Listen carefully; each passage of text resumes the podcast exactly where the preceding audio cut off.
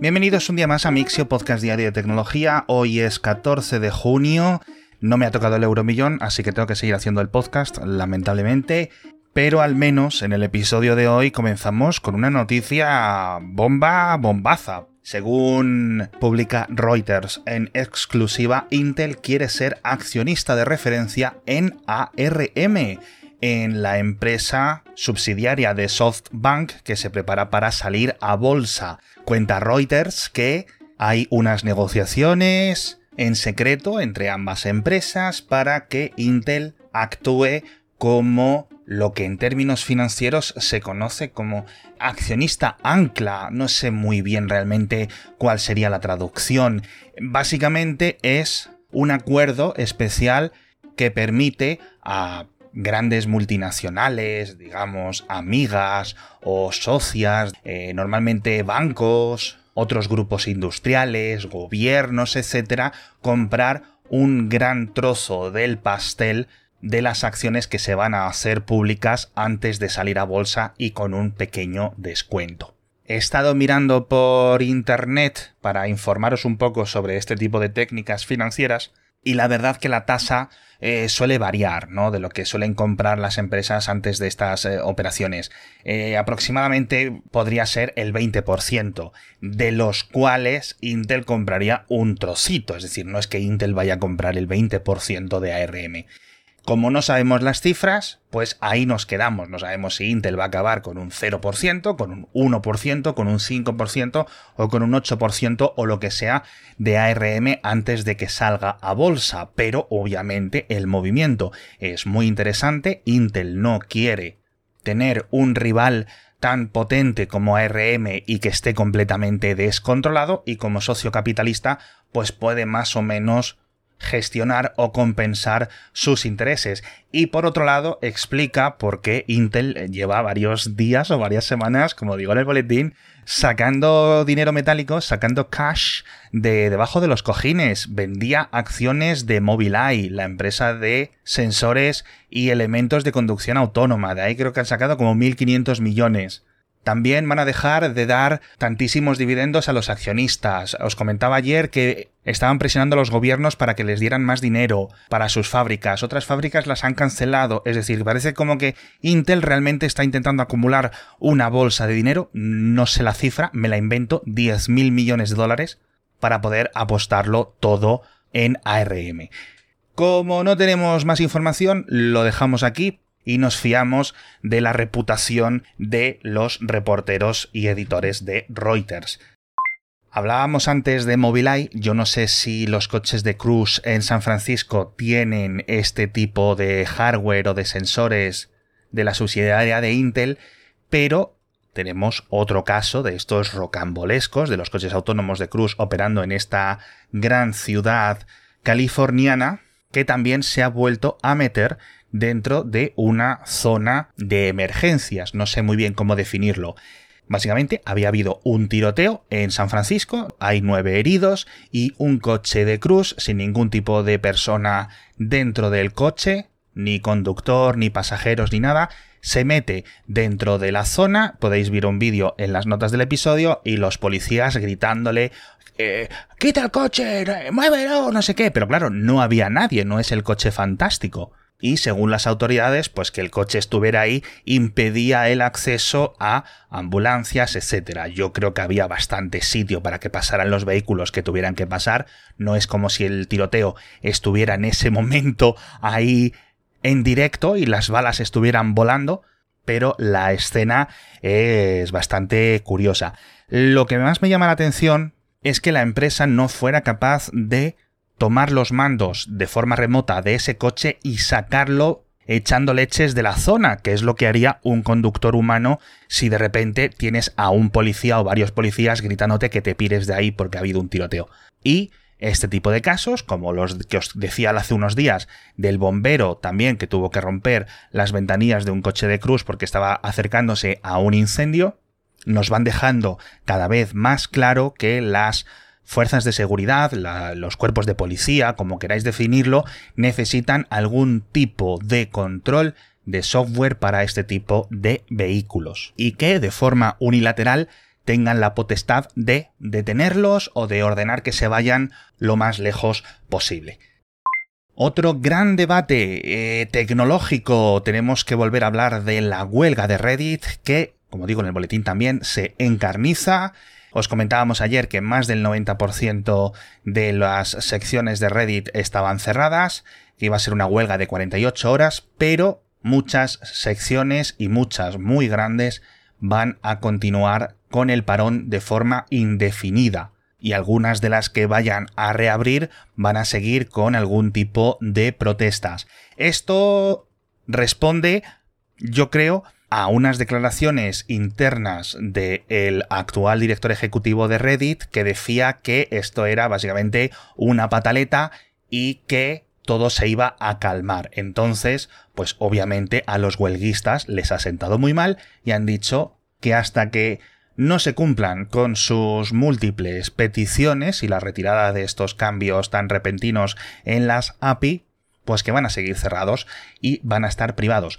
El gran dolor no es tanto para los usuarios, que también, obviamente, que no puedan visitar, leer y compartir y hacer las cosas que hacen en sus secciones favoritas de Reddit, sino también para la propia empresa, no solo por el tráfico que está perdiendo hoy, con lo cual ingresos publicitarios, sino porque Google y el resto de motores de búsqueda, pero inicialmente y obviamente el más importante es Google, diga, oye, estos enlaces no tienen contenido, los voy a quitar de mis resultados de búsqueda, con lo cual vaya a verse perjudicado Reddit en su conjunto como dominio porque de repente el motor de búsqueda ve que ha desaparecido un porcentaje muy grande de su contenido y le penaliza.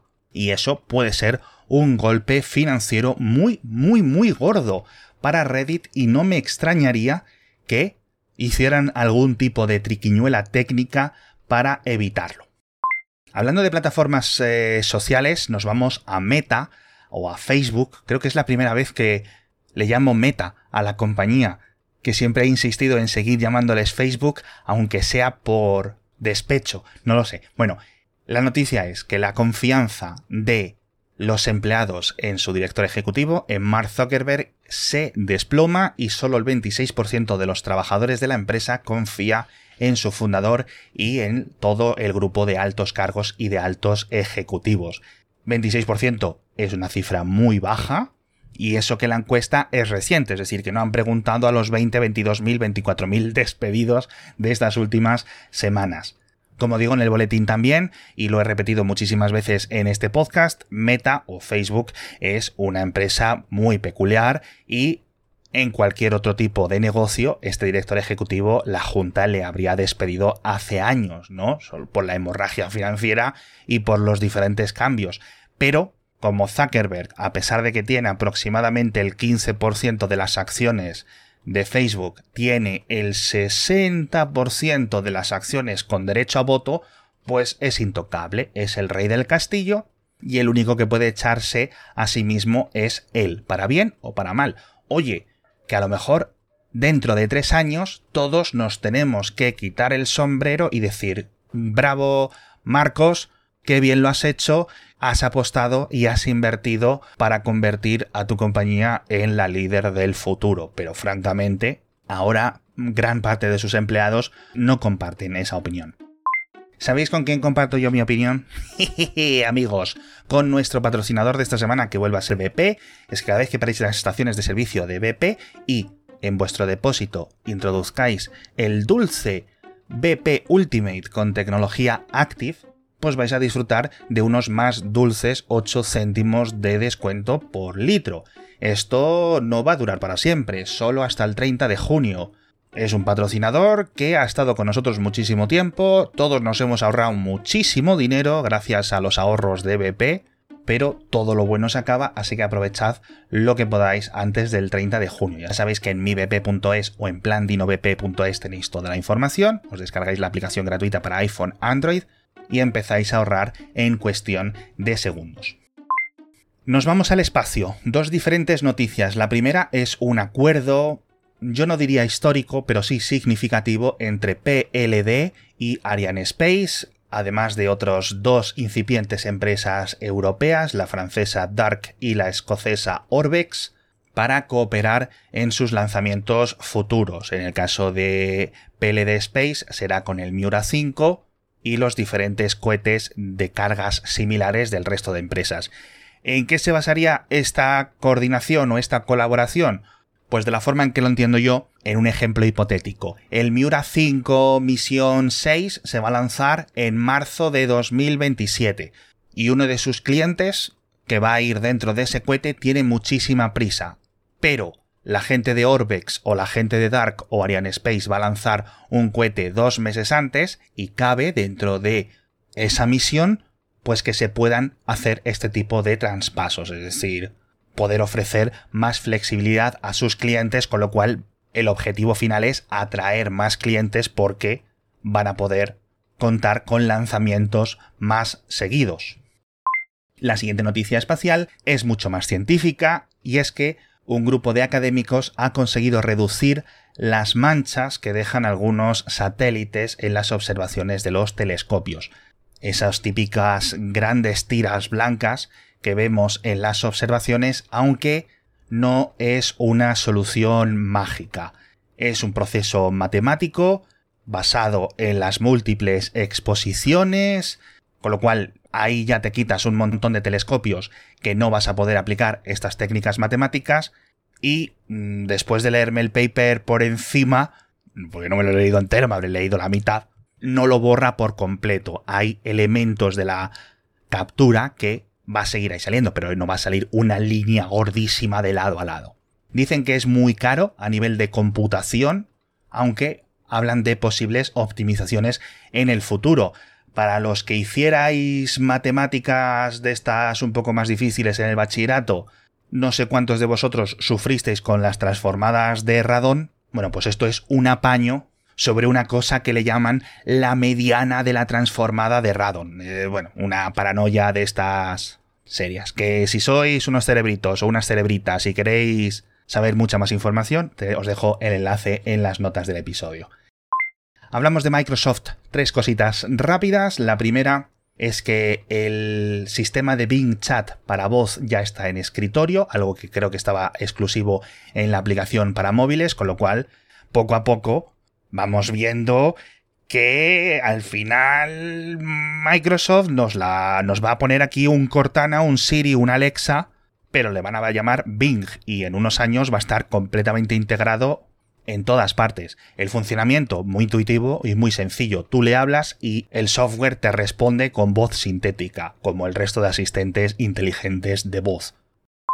Dentro de Microsoft nos vamos a unos problemas judiciales que están teniendo por las denuncias por infracción de licencias de GitHub Copilot, que ya sabéis que fue y sigue siendo muy problemático porque, oye, parece que han utilizado un montón de código fuente que han por ahí encontrado de Internet o en sus propias bases de datos que no deberían de haber utilizado y algunos de los demandantes dicen que Microsoft o GitHub están modificando artificialmente el retorno de lo que escupe ese sistema. Es decir, que si tú le pides, oye GitHub Copilot, dime una función de JavaScript para ordenar un array de no sé qué.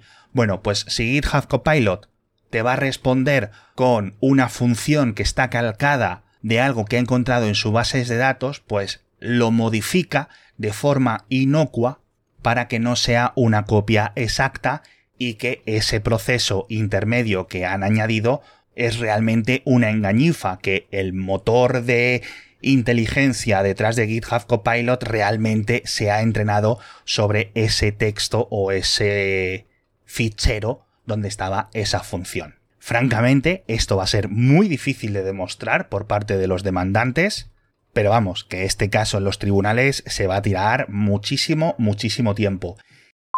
Dentro de este campo de la inteligencia artificial de Microsoft me ha llamado mucho la atención otro reporte del Financial Times en el que comentan el Plan Vancouver, que parece una especie de operación de la Guerra Fría, y no te piensas que voy muy desencaminado, porque en Microsoft están trabajando para conseguir visados canadienses de emergencia a varias docenas de sus empleados en China, en el importantísimo, mitiquísimo laboratorio tecnológico que tiene Microsoft en China, el Microsoft Research, el MSRA, de Pekín, con un objetivo doble.